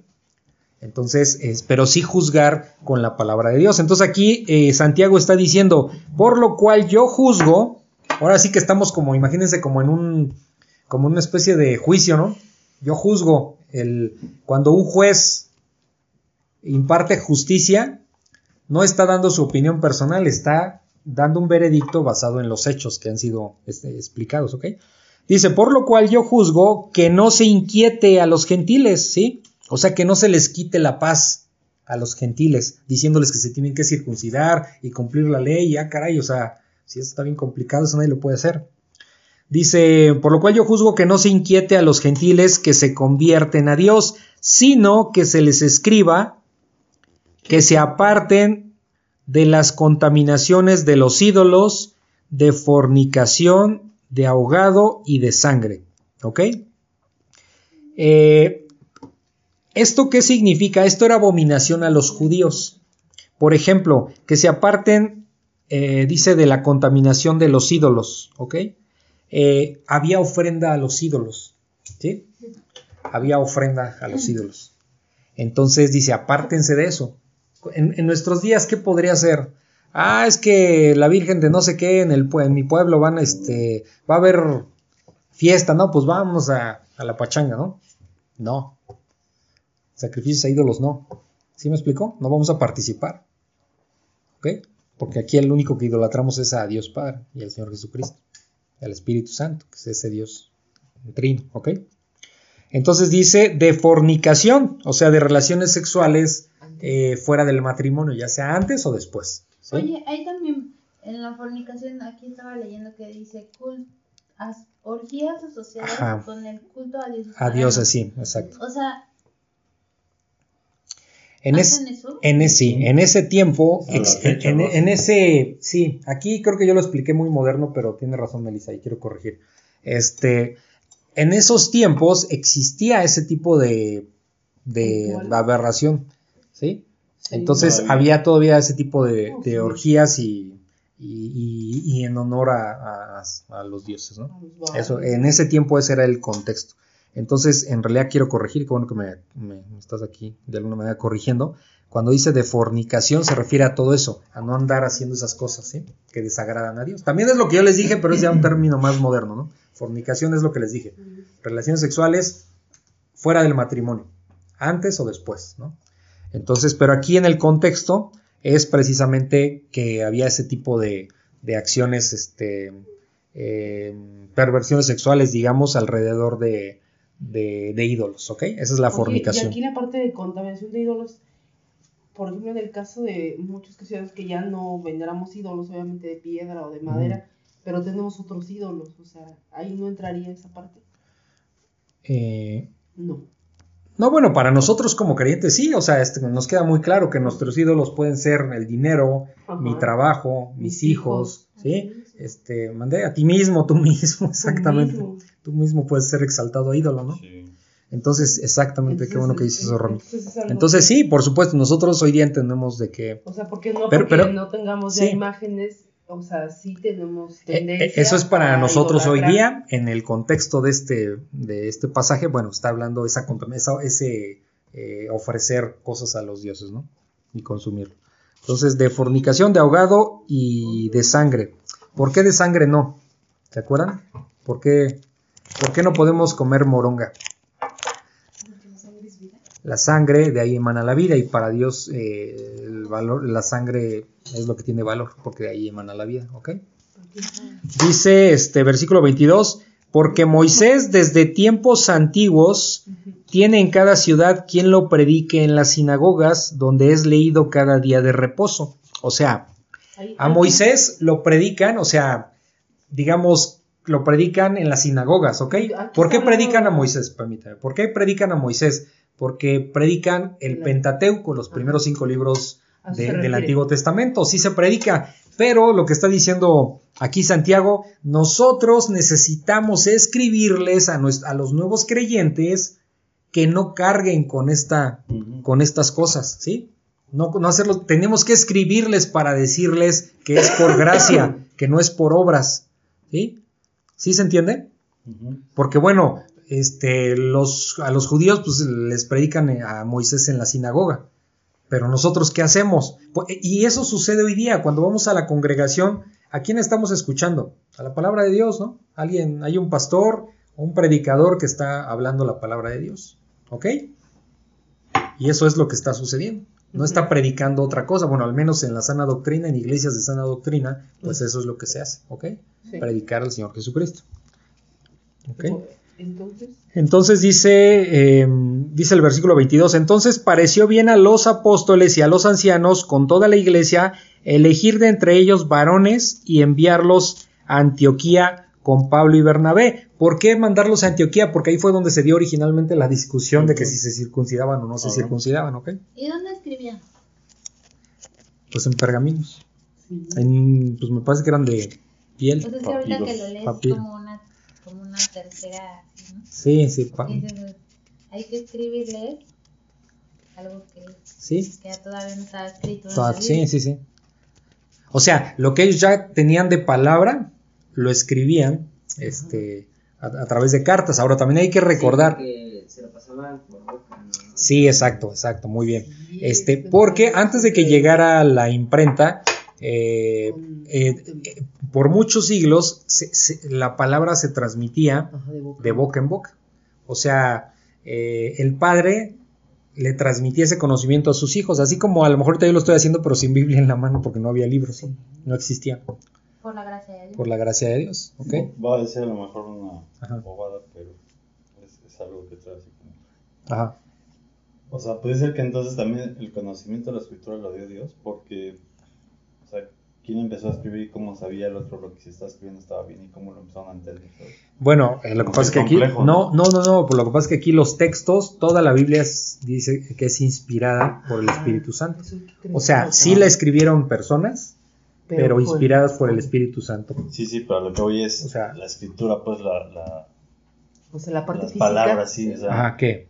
o sea, eso, eso eh, digamos, fue un don, que también debió haber dado Dios, ¿no? Ah, no, Que- sí. Ah, sí. ¿Cómo empezó a escribir alguien y, y el que lo leyó, cómo sabía qué decía o cómo es lo Sí. Ajá. Sí, sí, sí. Este, eso es muy interesante. Aquí es que es meterse en otros temas. Sí, ¿Qué, no, qué pero fue, qué fue primero? A ver, ¿qué fue primero? Este, a ver, para hacerlos pensar, ¿qué fue primero? ¿El lenguaje o el pensamiento? El pensamiento. El pensamiento. Me voy a chutar una clase de la universidad Ay, sí. en dos minutos porque no tenemos tanto tiempo. Pues yo creo que no, o sea, ¿Qué fue primero? ¿Es como el huevo o la gallina? Pero aquí en este caso, ¿qué fue Pero ahí primero? sí fue la gallina. No, no, sí, por supuesto sabemos. Ah, ¿por qué? el pensamiento. ¿Eh? el pensamiento. El pensamiento. No. ¿Cómo vamos a pensar? Algo ¿Cómo vamos a pensar si no tenemos palabras para estructurar el, el- el pensamiento? No hay forma. Pero yo creo que eso es un misterio. No, O sea, es que no- tiene. Es como un bebé. No, sí, Tiene eh, hambre y ¿qué hace? Llora, Ah, pero. sí. O sea, Pero es sí como me comunico. Exacto. Sí emite. Pero cuando Las Dios pruebas. creó a Adán y Eva ya podía hablar con ellos. Sí, exacto. O sea, No. el, Dios dio el, el- Dios dio el lenguaje, ¿ok? Ajá, y a partir del lenguaje estructuramos. fí- Fíjense lo que les voy a decir, ¿eh? Este- este- esta es la conclusión de- del tema porque no me voy a desarrollarlo. Pero eh, Dios dio el lenguaje y a través del lenguaje podemos estructurar el pensamiento. Eh, ustedes que ya saben un poquito esto porque ya más o menos le agarran onda al inglés, pero ahí les va. Pensar en otro idioma, yo no puedo pensar en ruso, yo no puedo hablar en ruso pensando en español. No hay forma. Eh, me tengo que sujetar al, al- Al lenguaje. al lenguaje para poder estructurar las ideas. ¿sí? Eh, no sé, en, en español dices eh, el carro rojo. En inglés, bueno, obviamente en inglés, el rojo carro. ¿Sí? Se Bueno. estructura diferente. Y estoy diciendo muy simple porque hay otras muy complicadas, ¿no? Entonces, ¿sí se dan cuenta? Este, O sea que primero es el lenguaje. eh, hace, ¿Hace cuánto ¿no? eh, fue el accidente? Eh, two years ago, ¿no? Hace tres, eh, tres, eh, tres años hace, ¿sí? No lo decimos en inglés, se estructura diferente a como se estructura en español. Hace tres años podríamos saber, ¿no? ¿Sí se fija? Entonces, como- se como necesita, se necesita el pensamiento, digo, perdón, el lenguaje, corrijo, se necesita el lenguaje para que ustedes puedan estructurar el pensamiento. Cuando lean, cuando aprendan otros idiomas se van a dar cuenta que esto es muy claro. Este, no puedes estructurar, eh, no puedes hablar inglés pensando en español, imposible. No, No, porque es la no hay forma. ¿sí? Entonces, primero fue el lenguaje y ese lo dio Dios, que tiene que ver con lo que Arturo estaba diciendo. Ya, Sí. el tema Sí, cerrado. es como si- Dios como el Sí, entendimiento. ajá, Como dices, yo veo dos en inglés. sí. Como dices, yo, yo veo dos en inglés. Ay, sí, tú. Ay, sí. ¿Ok? Como lo dice en español. Ay, sí, tú. Entonces, bueno, ya, ya, este, eh, ese tema es muy interesante. Pero bueno, dice, eh, ay, ¿dónde me quedé? Ya esto me perdí. A ver, bueno, ve- 22. Entonces pareció bien a los apóstoles y a los ancianos con toda la iglesia elegir de entre ellos varones y enviarlos a Antioquía, Antioquía de Siria, ¿ok? Con Pablo y Bernabé, que les digo que en Antioquía, ahí fue donde se desató toda esta polémica. Dice a Judas, que era un profeta, a Judas, que tenía por sobrenombre Barsabás, y a Silas, o también se le conocía como Silvano, este, varones principales, o sea, eran líderes de la iglesia también ellos, ¿ok? Entre los hermanos, y escribir por conducto de ellos, fíjense, escribir por conducto de ellos, dice, los apóstoles y los ancianos y los hermanos a los... Es decir, ¿qué van a escribir? Porque aquí es importante leer, hay dos puntos Dos y puntos, seguido. ajá. Quiere decir, lo que se va a decir a continuación es lo que se iba a escribir.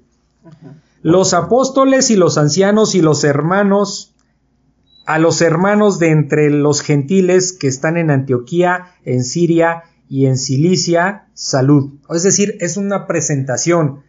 Atención todo creyente, que, que los apóstoles y, y los ancianos y los hermanos los saludan para decirles a continuación algo. ¿Sí me explico? Era, se los estoy acomodando como para que entiendan qué está diciendo aquí.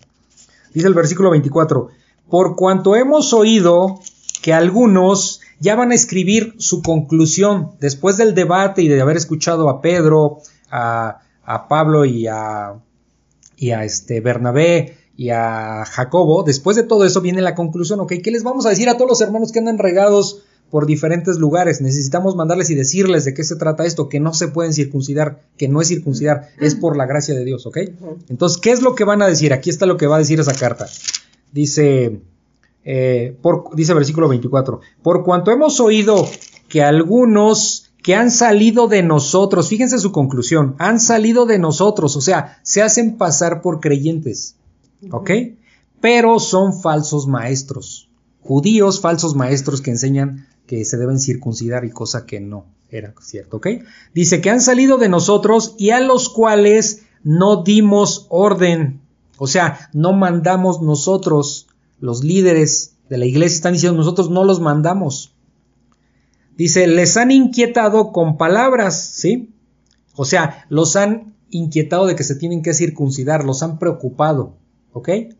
Entonces, pero ellos solos fueron, nosotros no los mandamos, es lo que están diciendo, ¿ok? Los líderes. Dice, perturbando sus almas, Sí, mandando que se circunciden y que guarden la ley, ¿ok? Porque sabían que, pues no, ¿quién va a cumplir eso? Me voy a... eh, es como hoy día todavía las hay varios, muchos creyentes que están en iglesias con, con- que, no es que no es sana doctrina Sí, y están preocupados cuando dicen que la salvación se pierde, por ejemplo. Todo el tiempo están preocupados y angustiados porque la salvación dicen que se pierde. Sé que también es un tema polémico, pero eh, pues al menos hasta donde Dios nos da entendimiento, la, el- la salvación no se pierde porque Dios no está jugando con nosotros. Porque si, nos, porque si se perdiera, eh, pues tendríamos que recuperarla. En la Biblia no habla cómo hay que recuperarla. Este, no dice a, lo- a los cuántos pecados la perdemos. No dice este, cómo la podemos recuperar. No. No dice cuántas veces la podemos perder y cuántas veces la podemos recuperar. No dice nada de eso. ¿Sí? Y, la, y muchas personas que están en iglesias donde les dicen que la salvación se pierde, pues todo el tiempo están preocupados. ¿Qué tal si me agarra el Señor mientras ya perdí la salvación? ¿Sí me explicó? Esa angustia. Dime. O sea que entonces podríamos decir, bueno, eh, voy a pensar en, en voz alta, ¿no? Ajá. Pero, eh, porque por ejemplo hace poco estaba viendo por ahí un, un documental precisamente de muchos chavos que salieron de grupos de alabanzas y que los fueron al mundo, Ajá, sí. ¿sabes?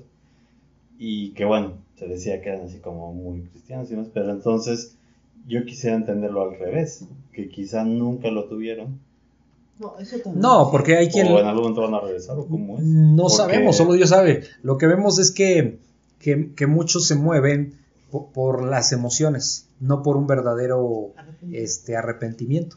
Donde, pues a lo mejor me gusta la música, ya sea que yo toco algún instrumento, o me encanta escuchar ir a los conciertos, pues este, me encanta este tipo de música y, y, y parezco que soy creyente porque escucho alabanzas en conciertos o me encanta la música. Y, No, porque inclusive el, el que es así es medio famoso, el Don Omar, Ajá, canta hasta reggaetón, de hecho fue hasta pastor, sí, sí, o sea, exacto, fue un sí. cuate que fue hasta pastor, Sí, sí, sí. entonces, No Yo- sé ahora, porque antes cantó reggaetón y todo esto y, y no sé ahora. O sea, sí, sí, sí, he vi- he visto que habla de, de ellos, entonces, pero no sé, o sea, en el caso del no sé. Pero eh, mucha gente, ¿por qué creen que, el, que hay congregaciones que parecen estadios llenos? mm, Entonces una iglesia eh, no se... Sí. Eh, o o sea, una iglesia exitosa, vamos a decir, es la que simplemente predica la palabra de Dios, predica a Jesucristo. Nada más.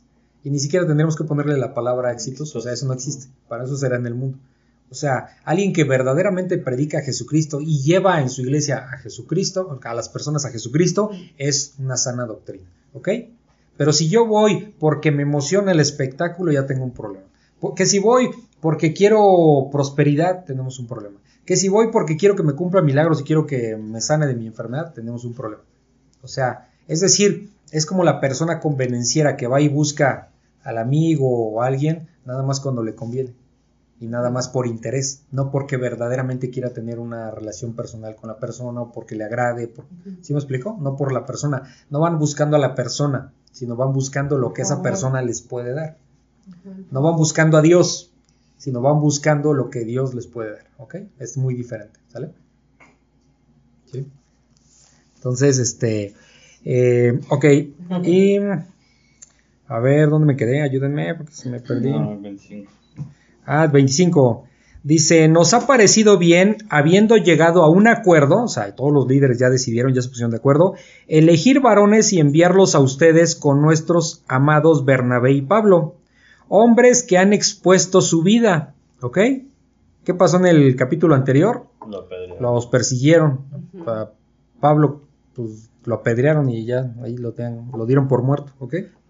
Dice, hombres que han expuesto su vida por el nombre de nuestro Señor Jesucristo. Así que enviamos a Judas y a Silas, los cuales también de palabra os harán saber lo mismo, ¿ok? Por escrito, pero también van a ir y predicar. Dice el 28, porque ha parecido bien al Espíritu Santo. ¿Quién los ha mandado? El Espíritu Santo nos mueve a todos, ¿sí? ¿Quién mandó a la obra?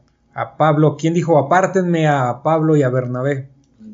El Espíritu Santo lo dijo, ¿no? Lo vimos. Dice, porque ha parecido bien al Espíritu Santo y a nosotros no, impon- no imponernos ninguna carga más que estas cosas necesarias. O sea, que se abstengan de lo sacrificado a ídolos, de sangre, de ahogado y de fornicación, de las cuales, eh, de las cuales cosas, si os guardareis, bien haréis. Pasadlo bien. O sea, bien harán si se abstienen de esto. ¿Ok? Entonces dice el versículo 30. Así pues, los que fueron enviados descendieron a Antioquía. ¿Por qué? ¿Por qué descendieron? Porque estaban en Jerusalén, en lo alto. Literal, descendieron. ¿no? Así pues, los que fueron enviados descendieron a Antioquía, Antioquía de Siria. Acuérdense que hay dos Antioquías, pero aquí y acá. Antioquía de Siria. Y reuniendo a la congregación, entregaron la carta ¿Qué sería ahí en? Antioquía. Entregaron esa carta. ¿Qué decía la carta? Pues lo que ya leímos habiendo leído, la cual se regocijaron por la consolación, o sea, se aliviaron los gentiles, wow, qué bueno que no dependemos de cumplir la ley ni de circuncidarnos, sino de solamente creer en el Señor Jesucristo y obedecerle. Dime. O sea, antes las cartas eran así de que enviabas un mensajero y llegaba al otro lugar y así. Sí, sí, no, no era, no existía un correo, digamos. Era una carta que no era papel, no existía el papel, era como en rollos de, de pie, cuero de animal o algo así. Y ahí se escribía, ¿ok? Dice el 32, este, bueno, pues que se regocijaron con la consolación. ¿Por qué los consoló? Pues ya estaban bien preocupados, ¿no? De cómo iban a cumplir tanta exigencia. Dice el 32, y Judas y Silas, como ellos también eran profetas, consolaron y confirmaron a los hermanos con abundancia de palabra. ¿Qué hace un profeta? En estos términos. Un profeta hoy día em, es un tema un poquito complicado. A ver, un, un profeta hoy día va a predicar la palabra de Dios. La. Posiblemente trate temas que Dios le manda muy en específico para una iglesia, para una persona, no sé. Y siempre tiene que cuadrar con la palabra de Dios, ¿ok? Pero ya no es el, el- el profeta que dice, Dios me dijo tal cosa y de repente, espérate, está medio raro porque Dios dice otra cosa en la Biblia, ¿ok? Entonces, por, por eso les estoy explicando. Dice, "Ey, como ellos también eran profetas, consolaron y confirmaron a los hermanos con abundancia de palabras. ¿De cuáles palabras? Pues del, del, del Evangelio. ¿Sí me explicó? Dice, y pasando algún tiempo allí, fueron despedidos en paz por los hermanos, para volver a aquellos que los habían enviado, o sea, para regresarse a Jerusalén. ¿ok? Sí se quedaron un tiempo ahí compartiendo las buenas nuevas, pero después regresaron a Jerusalén. Dice el versículo 34, más a Silas le pareció bien el quedarse allí. ¿Ok? Eh, estaba leyendo, ¿se acuerdan que hay var- varias veces les he explicado que hay algunos versículos que, que- que en los descubrimientos más recientes no aparecen? Este es uno de ellos. ¿Sale? Sí, hay algunos pasajes, hay como, si no me equivoco, son como nueve pasajes en la Biblia que no, algún, ya, ya les he mencionado como dos cuando hemos pasado por ahí, que no, mm, haz de cuenta que hubo nuevos descubrimientos de rollos antiguos y no aparecen esos versículos, pero nada más son contados, tampoco afecta en la historia, ¿ok? Nada más es como referencia, pero no afecta. Este es uno de ellos. Más así las Ah, ¿sí? eh, le pareció bien el quedarse allí. Ujú. ¿ok? Hay, hay un hermano de Cristo, un eh, argentino, que, que hace, tiene un video muy bueno sobre ese tema. Eh, después se los voy a mandar. Eh, él da, hace comparativos de Biblias, te explica de qué se trata una Biblia y otra, de estudio, en fin. Y tiene un video muy bueno donde explica esos pasajes que no, este, que no aparecen en la Biblia. Son- creo que son, si no me equivoco, son nueve. Y este, este es uno de ellos, ¿ok? Pero bueno, les digo, ¿no? ¿Pasajes o versículos? este, un ver, perdón, perdón, estoy tanto que hablo, mm, versículos, exacto. En este caso el versículo 34 no aparece, este, de hecho aquí, aquí en la Biblia de, estudio de John MacArthur dice que no, no aparece en los, ¿cómo ponen? En los, en los mejores manuscritos, exactamente. Siempre utiliza ese término. Entonces, ¿sale?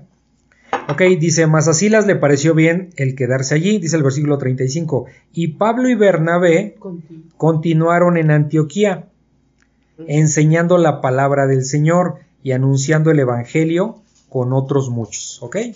Entonces, ¿qué es lo principal en un creyente? En la predicación del Evangelio. ¿Ok? ¿Tienen alguna duda? Melissa, ¿ibas a preguntar algo? No, pues no. ¿No? Pero sí ¿Segura?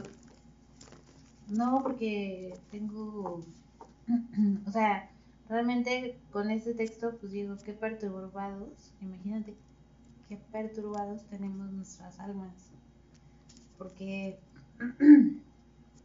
aquí solamente está hablando de una, o sea, solo de una, de un, una partecita del yugo, pero nosotros vivimos con, No, pues un montón. o sea, muchísimas más Sí. que nos rigen por la sociedad, por donde Exacto. vivimos, por todo. Y, y que por eso nos sentimos así, porque estamos perturbados, o sea, nuestras almas están perturbadas al tener que estar, Cumplir estándares cumplir sociales. estándares, cumplir más cosas, Exacto. estar... Es más, o sea, ahorita que estabas hablando del lenguaje, o sea, Dios te da el lenguaje y seguramente te da el conocimiento de las matemáticas y seguramente te da todo, o sea, para Todo que vamos a la escuela. Sí. no, este, cuando hay cosas básicas, simples que, que te da y que no necesitas más nada, ¿no? Dice que dice que su yugo es más ligero que el del hombre. Sí. ¿Y qué dice ahí? Que ningún ser humano an- ningún ser humano anda suelto. Ah, es que yo ni, ni soy religioso eh, y nada de nada, ¿no? O sea, como que no ando ni allá ni acá. No soy de aquí ni de allá, no. Aquí es muy claro. Está el yugo del mundo, controla Satanás obviamente, y el yugo de Dios. Pero- Nadie anda suelto. El que puede decir, por ejemplo, siempre pongo este caso porque pues un ateo va a decir, no, pues yo no nada con Dios. Pues está con el yugo de Satanás. Porque no, no, no puedes andar suelto. Nadie está suelto. Por, eso- por eso dice el Señor que su yugo es más ligero que el del hombre. ¿Cuál es el yugo de Dios? Porque al final un yugo es nos estamos sujetando a algo. En este caso, no, el yugo con Dios nos estamos sujetando a su palabra, pero aquí es agradable, ¿sí? Sí, Al inicio no nos gusta estudiar, esa es la verdad de las cosas, pero conforme va avanzando se nos vuelve agradable, ¿ok? O sea, si ustedes me hubieran preguntado hace cinco años, no pensaría que estoy dando una clase, ¿me explico? O sea, no, no, pensaría en eso, la verdad. Entonces, ¿por qué? Porque yo prefería estar haciendo otras cosas. Pero conforme uno va estudiando, se vuelve agradable. Antes no, esa es la verdad, no puedo mentir. Y así nos pasa, creo que a todos. ¿ok? Pero es que cuando lo ves, o sea, realmente dices, la palabra perturbado vuestras almas Sí, es muy fuerte. sí, los yugos perturban. Por ejemplo, en el mundo la gente está preocupada porque tiene que juntar, yo creo, por dos, tres años este dinero para los 15 años de su hija. ¿Por Eso qué? es un yugo, ¿no? Afuera Sí. quiere la fiesta más grande, muchas veces las novias quieren la boda más bonita, el vestido más bonito, o sea, hay, hay como una aspiración, ¿ok? En las cosas materiales. Aspiran a ser el número uno, aspiran a ganar un título, aspiran a terminar una carrera, aspiran a ser la más bonita, aspiran a ser la más inteligente, en fin, tantas aspiraciones y son yugos que se cargan, ¿me explico? ¿Por porque todo está en una cuestión aspiracional y, y pues no enfocada en las cosas de Dios, sino enfocado en cómo yo resalto más sobre todos los demás. ¿Sí me explico? Ok, bueno, y vamos a acabar con este pasaje que ya es más pequeño. Eh, Pablo se separa de Bernabé y comienza su segundo viaje misionero. Estamos hablando de em, Hechos 15:36. Ujú. ¿ok? Después de algunos días, Pablo dijo a Bernabé, volvamos a visitar a los hermanos en todas las ciudades en que hemos anunciado la palabra del Señor para ver cómo están. Y Bernabé quería eh, que llevasen consigo a Juan, el que tenía por sobrenombre Marcos. Pero a Pablo no le pareció bien llevar consigo al que se había apartado de ellos desde Panfilia y no había ido con ellos a la obra. Y hubo tal desacuerdo entre ellos que se separaron el uno del otro. Bernabé tomando a Marcos navegó a Chipre y Pablo escogiendo a Silas salió encomendado por los hermanos a la gracia del Señor y pasó por Siria y Cilicia confirmando a las iglesias. ¿Qué pasó aquí? Se separaron. Pues ya que empezaron a. ¿Qué? Pues ahora sí que a crecer la iglesia, ¿no? Ah, a predicar bueno, por su cuenta, ¿no? a- antes que eso, antes que eso se pelearon.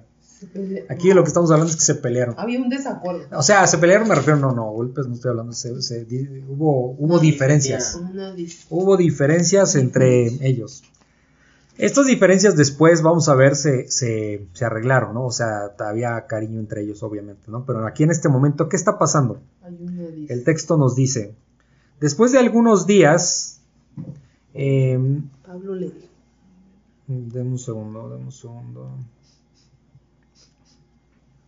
Dice, después de algunos días, eh, después de qué, de algunos días después de qué, pues de cuando Hablaron sobre esta carta y todo esto, ¿no?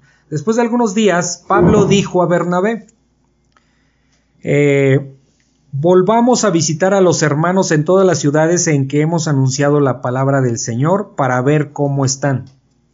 ¿Qué es lo que quería Pablo? Como saber cómo iban en su fe. Pablo lo que quería era repetir la misma ruta de su primer viaje misionero. A regresar. ¿Se fijan qué fuerte es eso? Regresar a los mismos lugares donde estuvieron. Exacto. Fíjense qué valor se necesita Ah, para regresar a donde te, te dieron por muerto. ¿Sí me explico? Pero ya sería entonces como la tercera vez que lo haría, ¿no? Porque ya lo había hecho Sí. anteriormente. ¿Cómo, cómo? Ya había regresado, o sea, lo operaron y todavía regresó. Este. Y ah, ahorita, si lo quiere volver a hacer, bueno, de este. Es que había De- Sí, porque dijo Ajá. que regresó por cada ciudad. No, pero este. Lo apedrearon en Listra, ¿no? Y se fue a Derbe. Pero aquí el, bueno, aquí el punto importante es que él quería regresar con los hermanos que se habían convertido en su predicación para darles seguimiento, o sea, no los, no los quería abandonar, sino, sino pues ver cómo están y, y seguirlos incentivando o motivarlos a que siguieran creciendo en la fe, a pesar de que le podía costar la vida, porque él, pues, obviamente Dios siempre lo sustentó, pero pues, imagínense qué terror ir a, o a alguien que no confía en Dios, que, que regrésate a donde te dieron por muerto, donde te apedrearon, pues yo creo que nadie regresaría, ¿me explico? sí. Entonces imagínense el valor aquí de, de Pablo, ¿no? Lo- eso es lo que le estaba diciendo a Bernabé. Dice, para ver cómo están, o sea, Pablo sentía una responsabilidad por todos aquellos creyentes, ¿sí? Había una responsabilidad, o sea, no podía dejarlos ahí como al olvido. No es que predico o, o ya se convirtieron por la predicación y ya me olvido de ellos, no, hay que darles un seguimiento, ¿me explico? Dice el, el versículo 37, y Bernabé quería que llevaran consigo a Juan, el que tenía por sobrenombre Marcos. que es el apóstol Marcos. O sea, eh, eh, no, Marcos no es apóstol. No, no. Ah, ¿no? No. Ah, Marcos, dime, este Marcos es el que se paró de ellos y luego se arrepintió y volvió con ellos. Eh, no, no se arrepintió, se separó y ya no regresó. Este, ma- miren, sí. eh, estamos No, hablando, a eso voy. Eh, eh, entendamos que no son personas perfectas, porque aquí vamos a ver lo que pasa con muchos seres humanos. Somos conflictivos, este, aún siendo creyentes tenemos diferencias. Y Marcos es precisamente quien escribió el Evangelio de Marcos. Sí. Es por eso trae su nombre, Marcos, el Evangelio de Marcos. Entonces, este Marcos era, eh, dice la versión Reina Valera que era sobrino de Bernabé. Aquí voy a poner, voy a hacer una aclaración, porque no es, eh, eh, nos da la impresión que, que era su primo, ¿sí? Pero aquí la versión Reina Valera, me tardé un rato esto que les voy a explicar. Este dice que era su sobrino, o sea, Marcos era sobrino de Bernabé. Eh, no vamos a saber, no vamos a entrar en eso si era sobrino o primo, era su familiar, pero ¿qué pasa? Que en el, anti- que en el hebreo antiguo no existían palabras para definir los parentescos. ¿sí? Ok. Entonces, si- ustedes pueden revisar en la versión digital eh, diferentes versiones de la Biblia Y unos dicen que era su primo y otros dicen que era su sobrino. La reina Valera dice que era su sobrino, pero está esa situación, ¿ok? No Pero- sabemos exactamente. ¿Por qué? Pues porque en el hebreo actual, de hecho sí lo revisé, el, el- el hebreo moderno, este, Sí, hay. eh, sí vienen las diferencias, ¿no? Medio parecido a la palabra, pero sí vienen las diferencias. En el hebreo antiguo no había una diferencia para el parentesco, para primo, tío, ¿sí me explico? No sé si te familiar. acuerdas, no sé si te acuerdas que una vez, este, bueno, mi tía, la que vive en Texas, este, me regaló una, una, como una moneda, ¿no? Que traía, creo que los 10 mandamientos en hebreo antiguo. Yo no sabía qué era. Y este, y bueno, digo, no sabía que era hebreo y no sabía qué decía. Y, y le mandé la foto a esta, a Litamar, una amiga que es este, judía, ¿no? Vive en Israel, es israelí. Y le pregunté, oye, dime qué dice, ¿no? Y este, y me dijo, es que es de hebreo antiguo, no lo entiendo.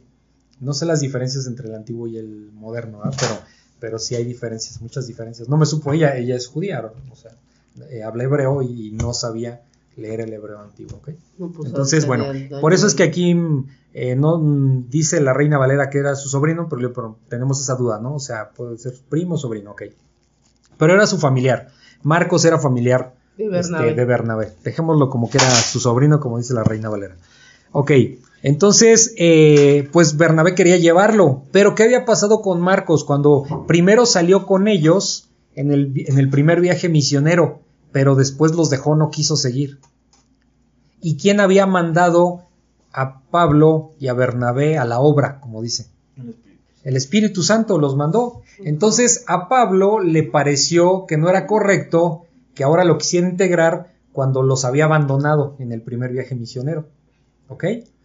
Hubo esa discusión entre ellos, que es lo que vamos a leer, ahorita, hubo esa discusión entre ellos y se separaron. Dime, Romy. ¿Quién crees que estaba correcto, Pablo o Bernardo? Ah, muy buena pregunta, esa la preguntó el pastor también el domingo. ahorita la respondemos, ok.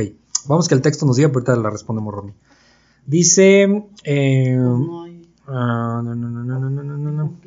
Eh, dice el 37, y Bernabé quería llevarse consigo a Juan, el que tenía por, su nombre- por sobrenombre Marcos, pero a Pablo no le pareció bien llevar consigo al que se había apartado de ellos desde Panfilia, o sea, el que los había abandonado. Y no había. Y no había ido con ellos a la obra, no había, ¿por qué dice a la obra? No había ido con ellos a lo que el Espíritu Santo les encomendó, que era la predicación. Esa es la obra, ¿ok? Dice el 39, Y hubo y hubo tal desacuerdo entre ellos, ¿sí? Eh, eh, y hubo tal desacuerdo entre ellos que se separaron el uno del otro. Se separaron. Y aquí viene la pregunta, ¿quién tenía razón? Es un poquito difícil responder esto, Romy, porque mm, por un lado vemos que Bernabé, que era de Chipre, que vimos que era este, un, un siervo fiel, ¿ok? Un verdadero creyente, con un buen testimonio, Sí. no había duda. Por otro lado, vemos a Pablo, ¿qué dijo? Apóstol de Jesucristo, ¿sí? Entonces yo, eh, es una, es una, no es que quién estaba bien y quién estaba mal, pero sí tiene razón Romy en la pregunta porque siempre nos lleva a pensar, bueno, ¿quién tenía razón? Lo que muchos pensamos es que pues pesa más la jerarquía de, de Pablo. ¿Por qué? Pues porque es el apóstol, apóstol de Jesucristo, ¿me explico? Entonces, pero, pero no es que sea tan sencilla la respuesta, porque por ejemplo, pues Marcos eh, terminó escribiendo un evangelio, entonces tenía su importancia. Ahora tú dices, bueno, ¿y por qué los abandonó? Por lo que les estoy explicando, este, No porque no somos perfectos. Porque por, hay personas, por ejemplo, que dicen, ay, ¿por qué el rey David, este, el Señor dice que era, el rey David era conforme a, Su corazón. con- conforme al corazón de Dios y, y todo lo que hizo con Betsabé, ¿no? Y con su marido. O sea, somos seres humanos, somos pecadores, no somos perfectos, es lo que Dios nos revela en ese sentido, ¿ok? Pero no por pecar, en algún momento, este, No ¿cuál era la diferencia? Por ejemplo, el rey David se arrepentía y buscaba de Dios, ¿me explico? A pesar de las cosas malas que se hizo. arrepintió. Sí, tuvo consecuencias en su vida, Sí, pero, se pero se arrepentía, pero no son perfectos. Entonces aquí, este, para acabar la idea, pues es lo que estaba pasando con Marcos, los abandonó. Pero al final este Marcos es el que escribió un evangelio. ¿Y quién, quién inspiró ese evangelio? Dios. Entonces quiere decir que Marcos era un verdadero creyente, igual que en Bernabé, igual que Pablo. Entonces aquí pues podríamos decir, bueno, pues a lo mejor creo que este, ahí le faltó un poco a Bernabé sujetarse al apostolado de, de Pablo, ¿sí, Romy? Pero pues este es un poquito complicado O sea, como poder... que los dos tenían su parte de Em, pues sí, digo, ahí al final creo que pesa más Pablo en ese sentido, pero les digo, no es que sea, no es blanco o negro, ¿sí me explico? Estamos hablando de verdaderos creyentes, fieles a Dios, pues con algunos conflictos, ¿ok? Y Melissa ibas a decir. Así, o sea, ¿por qué habría de haber uno bien y uno mal? No, no es lo que estoy diciendo, sí, no, no, este... O sea, Digo, en el momento si se separan hay un conflicto, ¿quién tiene razón? Esa es la pregunta obvia, ¿no? Esa es la pregunta obvia. A lo- en pero ese el texto momento... como que no lo dice. No, no, lo, lo, lo que pensamos es de que pues Bernabé a lo mejor se podía haber sujetado a la decisión de Pablo, ¿no? Que era el apóstol. Pero te digo, no es que haya una respuesta correcta, ¿me explico? Porque más adelante, pues, insisto, Marcos iba a escribir, este, Pues más bien así tenía que ser y así estaba bajo el control de Dios. sí, pues sí, ahora sí que, este, que, mm, que estaba exactamente, exactamente. Entonces, bueno, no hay una respuesta correcta, ¿me explico?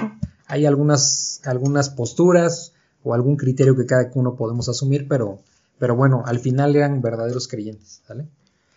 Entonces, eh, y, y- y algo que nos enseña, pues es que, que aún entre verdaderos creyentes puede haber diferencias, ¿me explico? Pero los frutos van a salir a flote. O sea, salen los frutos de Pablo, salen los frutos de Bernabé y salen los frutos de, de Marcos, ¿me explico? ¿Sí? Como verdaderos creyentes. Ok, dice el versículo 38. Pero a Pablo, ah, bueno, perdón, bueno, pero a Pablo no le pareció bien llevar consigo al que, al que se había apartado de ellos desde Panfilia y no había ido con ellos a la obra. Y hubo tal desacuerdo entre ellos que se separaron el uno del otro. Esto se resolvió, después vamos a ver cómo este eh, Pablo, pues creo que lo menciona incluso como hijo a, a Marcos, ¿me explico?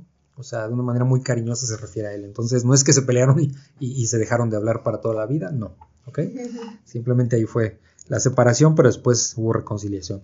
Este, eh, dice, y hubo tal desacuerdo entre ellos que se separaron el uno del otro. Bernabé, tomando a Marcos, navegó a Chipre. O sea, al final, pues ya Pablo ya no se fue por donde quería, sino se fue por otro lado. Dime, Ron. Eh, ¿Cuánto crees, cuánto tiempo crees que, o sea, cuánto tiempo se separaron así de que no se hablaban tanto? Ah, buena pregunta. No tengo la respuesta, porque si no voy a mentir. Pero no pasó mucho tiempo. ¿Ok? Fue muy po- no sé el tiempo. Es buena pregunta. No, no, me- no- no lo había pensado. Pero este, pero en su predicación no pasó tanto tiempo, ¿eh? fue muy poco. Este, dice, se sepa- Bernabé tomando a Marcos navegó a Chipre, o sea, se fue con su sobrino, o su primo, como sea. Eh, y dice el 40, y Pablo escogió a Silas, ¿sí? Escogió a Silas para su segundo viaje misionero, ¿sí? Es un segundo viaje. Ya no, ya no se pudo hacer la ruta que él quería, pero se fue, salió con Silas, encomendado por los hermanos, o sea, ¿quién los, quién los encaminó? O sea, ¿quién les dio la, este, la despedida por los hermanos? Eh, por los hermanos a la gracia del Señor. Y dice el 41, y pasó por Siria y Cilicia confirmando a las iglesias. ¿Qué es confirmando? O sea, este, dando ánimos, más predicación, me explico, más palabra de Dios y dándoles ánimos para que no desistieran a pesar de las tribulaciones o herejías que pudieran entrar, que, se que, que persistieran en el Evangelio. ¿Sí me explico? Entonces, si se dan cuenta, ¿qué es lo que nos deja este capítulo 15? Algo, algo muy importante que, no- que nos deja es que nosotros tenemos que cuidar esta palabra este, en nuestro corazón y no permitir que cualquiera venga y la, y la quiera distorsionar. ¿Sí me explico? Cuando nosotros no tenemos esta palabra en nuestro corazón, es muy fácil que seamos engañados. Es muy fácil andarnos yendo como, como hoja al viento. ¿Sí? Porque no estamos bien cimentados en la roca. ¿Sí me explico? Entonces, si bien cimentados aquí, puede venir sea quien sea y no nos va a mover. ¿Por qué? Porque sabemos qué es lo correcto y qué es no lo, y qué no es lo correcto. Salud. Pero ¿sí? Entonces, eh, eh, y bueno, eh, ¿tienen alguna duda? ¿No? Bueno, lo que vamos a hacer es, van a repasar otra vez, ¿ok? Le van a leer ustedes solitos, unas dos o tres leídas, con calma, para que tengan contexto y leer después el capítulo 16, que es la próxima clase. ¿Sale? Bueno. Padre Santo, gracias esta noche por este tiempo que nos acompaña, Señor, para a través de tu Espíritu. Gracias porque pues eh, tu palabra es muy clara, Señor. Tú tienes control de todo. El Espíritu Santo a todos nos mueve. Eh, y es tu voluntad que, que prediquemos tu palabra. Es tu, tu voluntad, Señor, que donde quiera que andemos eh, compartamos las buenas nuevas porque es como se va a cumplir tu palabra. Y ayúdanos a que así sea, Señor. Ayúdanos a que sigamos nosotros haciendo tesoros en el cielo y que entendamos que la segunda venida de tu Hijo Jesucristo está muy pronta y que urge, urge velar, urge eh, eh, poder compartir eh, tu palabra, Señor, para que las personas que tú has predestinado, pues eh, lleguen conforme, conforme a tu palabra. Padre, te damos gracias y te bendecimos en el nombre de tu Hijo Jesús. Amén. Si consideras que este podcast puede ser de bendición para alguien más, te pido de favor que se lo compartas y también en tus redes sociales para que la palabra de Dios se siga cumpliendo. Si lo deseas me puedes contactar al correo labibliaexpositiva.gmail.com o por WhatsApp en el link que está en la descripción. Muchas gracias y bendiciones.